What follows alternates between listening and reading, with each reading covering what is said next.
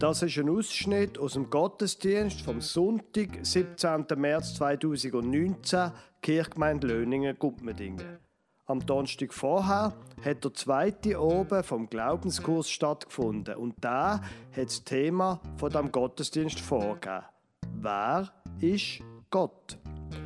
Sie hören die Geschichte von der Sintflut aus 1. Mose Kapitel 6 bis 8, erzählt vom Pfarrer Lukas Huber, und dann die Predigt über die Geschichte ebenfalls vom Pfarrer Lukas Huber.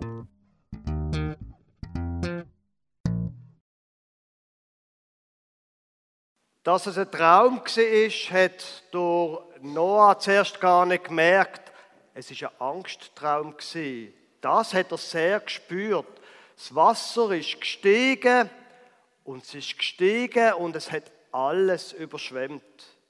Er hat von oben geschaut, wie von einem, von einem Spitz, von einem Berg oben runter, und das Wasser ist immer weiter gestiegen.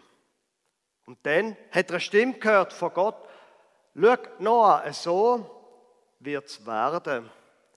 Ich bin nicht zufrieden.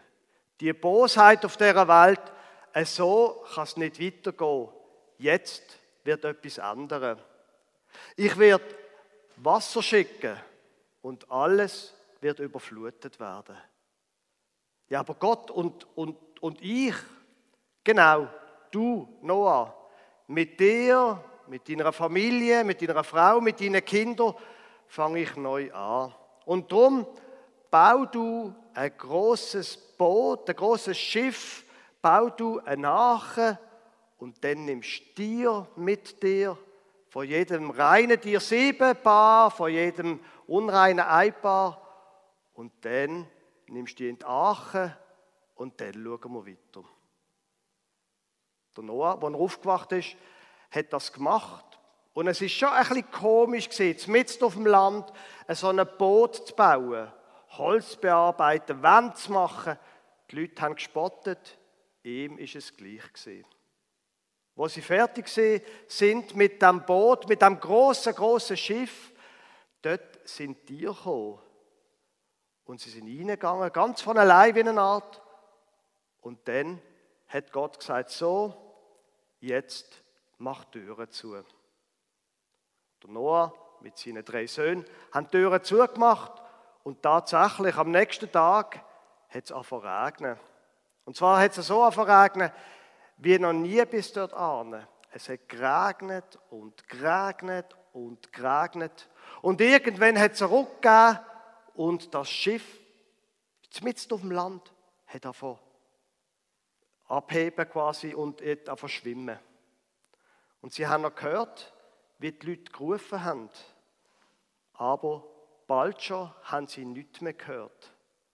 Und das Schiff ist geschwommen. Und es hat geregnet und geregnet und geregnet. 150 Tage lang. Bald schon haben sie keine Berge mehr gesehen, nur noch Wasser, Wolken und Regen. Und dann hat es aufgehört zu regnen und die Tage sind lang geworden. Sie sind weiter geschwommen.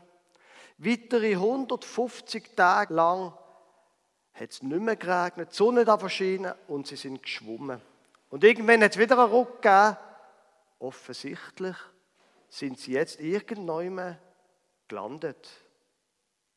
Und der Noah schickt zuerst ähm, Vögel raus, um zu schauen, wie es draussen aussieht.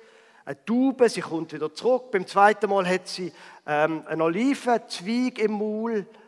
Also ist offenbar schon wieder, sieht man Pflanzen. Und beim dritten Mal, wo er sie rausgeschickt hat, ist die Taube nicht mehr zurückgekommen. Bis zu oben nicht und auch in der Nacht nicht. Am nächsten Tag hat er dann gewusst, jetzt ist die Flut vorbei. Er hat mit seinen Söhnen da vom Boot aufgemacht und ist mit der Familie und mit allen Tieren rausgegangen. Und draussen wo er dann endlich wieder gelandet ist, endlich wieder draußen war, hat er gedacht, jetzt muss ich Gott danken. Und er hat Gott ein Opfer dargebracht, von einem von diesen reinen Tieren, wo er mitgenommen hat. Und dann hat Gott Dank dafür und dann hat er wie eine Art einen Tagtraum gehabt oder so etwas, wo Gott zum Noah gesagt hat, weißt du was, Noah? Jetzt werde ich die Erde nicht mehr vernichten. Ich habe gesehen, der Mensch hat von Anfang an innen etwas Böses. Ich akzeptiere das jetzt einfach. Und von jetzt an wird nie mehr eine Flut kommen. Und von jetzt an wird nie mehr aufhören, Saat und Ernte, Hitze und Frost, Sommer und Winter, Tag und Nacht. Und dann später redet Gott nochmal mit dem Noah und sagt, du kannst wirklich sicher sein, es wird nicht mehr passieren. Und Noah, ich schließe mit dir und deiner Familie einen Bund. Ich will, dass ihr euch vermehrt, die Erde wieder füllt und dass ihr ein gutes Leben habt. Und ich gebe dir ein Zeichen dafür, Noah. Jedes Mal, wenn es in Zukunft regnet, wird ein Bogen auf dem Himmel sichtbar werden. Und der Bogen, da wird das Zeichen sein von meinem Bund, wird das Zeichen dafür sein, dass nie mehr wird so eine Flut über die Erde kommen. Liebe Gemeinde, mit dieser Geschichte, die ich vorher erzählt habe von Noah, da gibt es ja schon äh, Art ein paar, sagen wir, physikalische so Probleme. Wie soll man sich das vorstellen, dass äh, so viel Regen kommt, dass alle Berge auch zudeckt werden? Ich meine, schon die Schweizer Alpen sind doch schon hoch. Wie soll man sich das vorstellen, dass die ganze Erde bedeckt ist von Wasser und wo soll denn das Wasser nachher angehen? Ein anderes Problem ist, 150 Tage hat es geregnet, 150 Tage sind noch das Wasser abgelaufen. Das sind 300 Tage, das ist fast ein ganzes Jahr. Ja, aber haben die auf dieser Ache nicht auch ein, ein, ein Trinkwasserproblem gehabt? Mindestens in der zweiten Hälfte. Und ein Nahrungsproblem. Und äh, gibt es da nicht auch ein gewisses Entsorgungsproblem, so bei allen Tieren und so weiter? Und wenn man sich das überlegt, dann gibt es Menschen, die zum Schluss kommen, das kann gar nicht sein. Die Geschichte ist einfach nicht wahr. Und wenn die Geschichte nicht wahr ist, dann ist vielleicht auch die ganze Bibel nicht wahr. Und das mit Gott ist einfach nicht wahr. So kann man denken. Und es gibt Menschen, die so denken. Ich empfehle Ihnen aber einen anderen Ansatz. Dass man das jetzt, die Geschichte mal nicht auf der quasi physischen, geologischen Ebene anschaut, weil das, glaube ich, will die Geschichte gar nicht erzählen, sondern dass man die Geschichte mal anschaut von dem, was sie über Gott und über uns Menschen sagt. Und dort befürchte ich, ist die Geschichte sehr wahr. Wir haben es gerade am letzten Donnerstag im Glaubenskurs unter dem Stichwort Wer ist Gott? haben wir es von Gottesbildern. Von dem, wie sich Menschen Gott vorstellen. Da gibt es ganz verschiedene Vorstellungen und Bilder von Gott. Es gibt Menschen, die stellen sich Gott ähm, so vor, wie der Nachbar, wo mit dem Auto aus dem Vorplatzführer fährt, immer mit der Hand freundlich grüßt. Man weiß nicht, woher er kommt, wie er heißt. Man weiß nicht, was er schafft. Man sieht ihn auch nie im Garten. Er hat schon eine Holzwand vorne dran, wo völlig blickdicht ist. So gibt es Menschen, die sich so Gott vorstellen. Oder andere stellen sich Gott so vor wie eine Art Polizist wo einem immer hinten läuft und hinten spioniert und wo nichts lieber macht, als einem Buß in die Hand zu drücken. Gibt verschiedene Gottesbilder. Es gibt auch das Gottesbild, dass Gott ist wie ein alter Mann mit einem langen Bart, schon wie eine Art halb dement, wo einfach zu allem sagt, ist schon gut, schon ja, ist schon gut. auch ein Gottesbild. Mit diesen Bildern, die wir uns machen von Gott, da glaube ich, da sollten wir sehr, sehr sorgfältig sein. Nur, wenn wir es jetzt von dieser Geschichte hier haben, die bietet einem mit, mit einer Geschichte auch ein Bild von Gott. Und das Bild hier finde ich doch sehr provozierend. Da ist Gott zornig. Da ist Gott so wütig, er bereit ist, quasi die ganze Menschheit mit Tieren zusammen zu zerstören und umzubringen. Man muss sich das mal vorstellen. Gott ist wütig. Und das Verrückte an dieser Geschichte ist ja, die ist uns ja nicht überliefert worden, quasi aus historischem Interesse, damit wir wissen, was irgendwie vor ein paar tausend Jahren passiert soll sein, sondern die Geschichte ist ja mit all diesen physikalischen Problemen, die ist ja überliefert worden, weil sie etwas aussagen über uns heute. Wissen Sie, was ich meine? Das ist eine Geschichte, was um uns geht, nicht um das, was mit dem Noah irgendwann vor ein paar tausend Jahren passiert. Und wenn das wahr ist, dass es eine Geschichte über uns ist, dann ist Gott zornig über uns. Wow. Und da geht es dann wiederum Leute, die sagen, ja, also Moment, Lerasch, ein Bild von einem zornigen Gott, das brauche ich jetzt eigentlich nicht. Es langt mir, wenn meine Frau schon immer wütig ist auf mich. Dann brauche ich nicht auch noch einen wütigen Gott. Und überhaupt, wir sind so unter Druck, was soll das, dass da noch ein Gott wütig ist? Und das ist eine absolut ehrliche und nachvollziehbare Haltung. Brauchen wir das? Ein zorniger Gott. Jetzt geht es ja in dieser Geschichte nicht darum, dass Gott einfach bös und zornig ist, sondern es wird ja relativ gut beschrieben, was da passiert. Da heißt es im 1. Mose 6 aus der Geschichte, die ich vorher erzählt habe, heißt, der Herr sah, dass die Menschen auf der Erde völlig verdorben waren. Alles, was aus ihrem Herzen kam, ihr ganzes Denken und Planen, war durch und durch böse.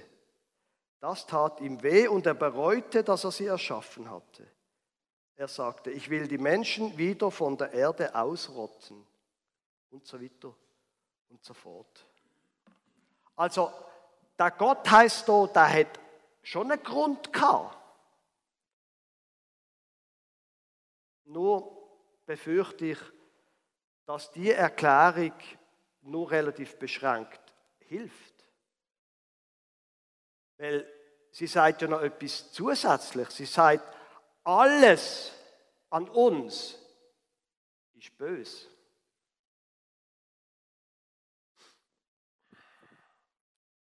Muss man einmal zur Kenntnis nehmen, was da in der Bibel über uns Menschen gesagt wird. Das ist eine, wirklich eine ziemliche Provokation. Stimmt denn das? Erstmal die Aussage über uns. Und stimmt das, dass Gott zornig ist und etwas tut?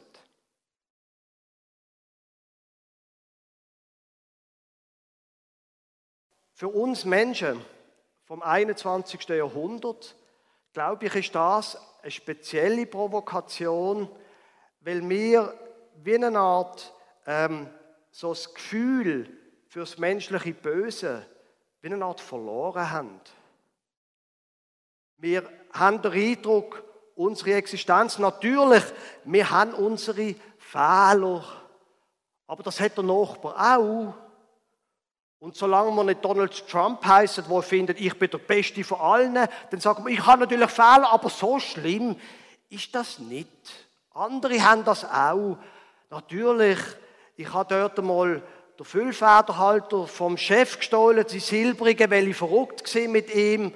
Aber ich meine, der hat ja genug Geld gehabt, um sich einen neuen zu kaufen. Und ich, der, der Füllfederhalter, der liegt ja auch bei mir auf dem Bürotisch. Ich, ich schreibe ja gar nicht damit. Also so schlimm ist jetzt das auch wieder nicht. Die Bibel hat vom menschlichen, vom menschlichen Fehler und vom menschlichen Bösen einen anderen Eindruck. Dass das eine kategoriale ähm, Beschreibung ist. Das Böse, wo im Mensch drin steckt. Und dass das grundsätzlich etwas ist, wo uns von Gott trennt.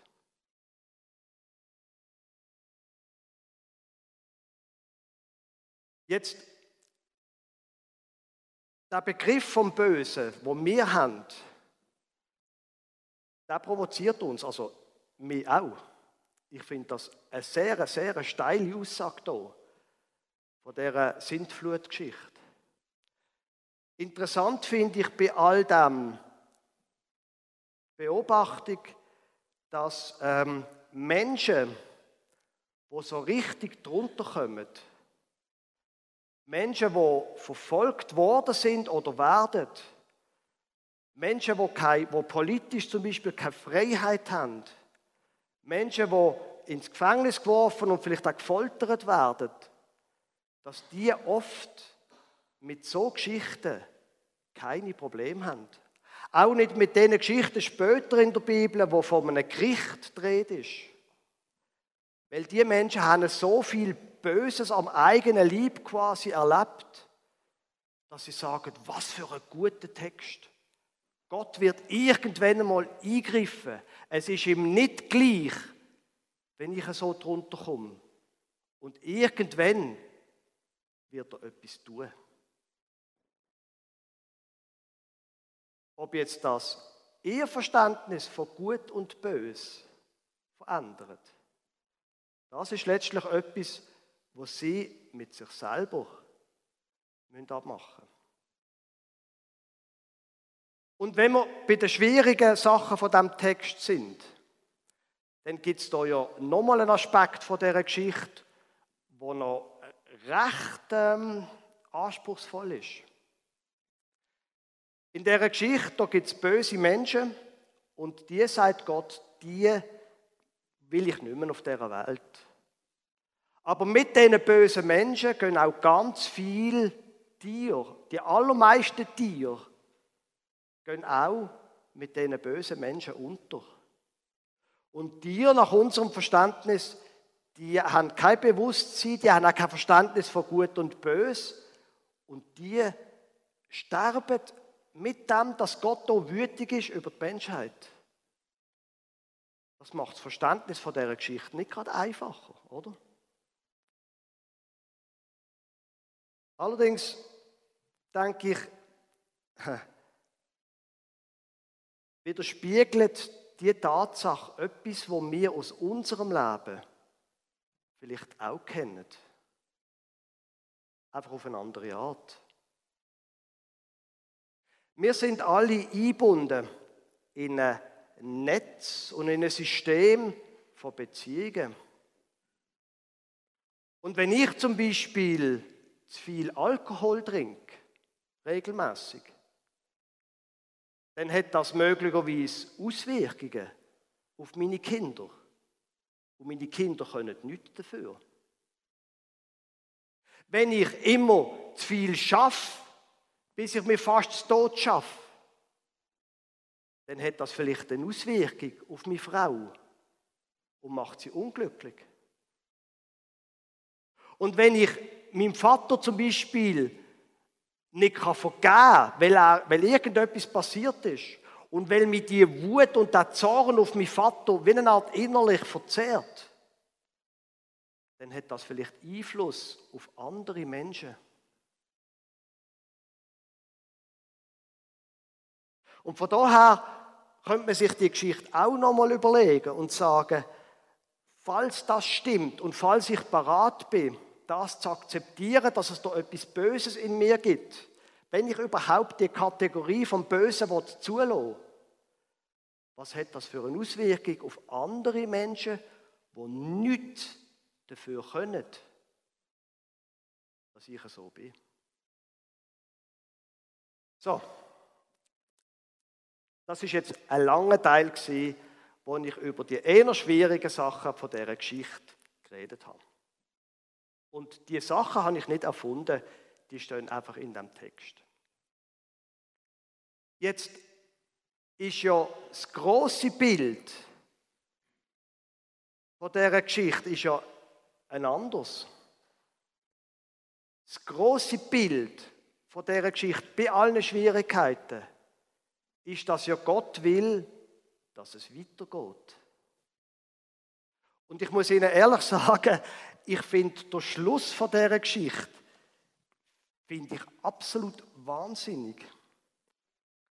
Wo der Noahs Opfer bringt, heißt es denn, der, äh, Kapitel 8, Vers 21, der Herr roch den besänftigenden Duft des Opfers und sagte zu sich selbst, ich will die Erde nicht noch einmal bestrafen, nur weil die Menschen so schlecht sind.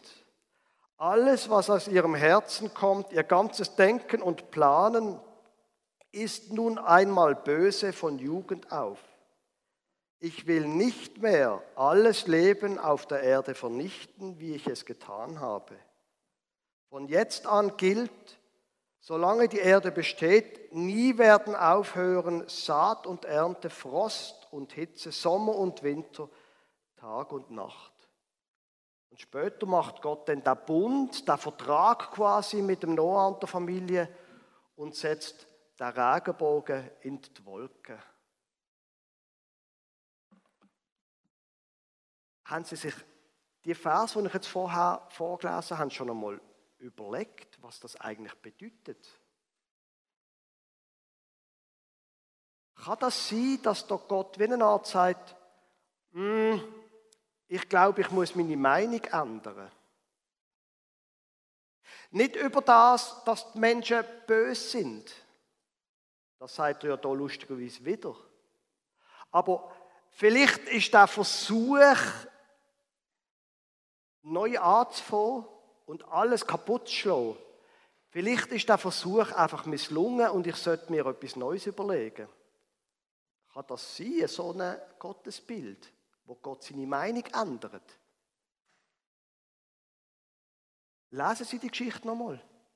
Ich habe den Eindruck, da wird es so von Gott geredet, dass er wie eine Art der Eindruck hat, also gut Menschen. Ich werde euch einfach müssen annehmen, wie ihr sind. Und wenn ich euch so anschaue, ich will trotzdem, dass ihr leben könnt.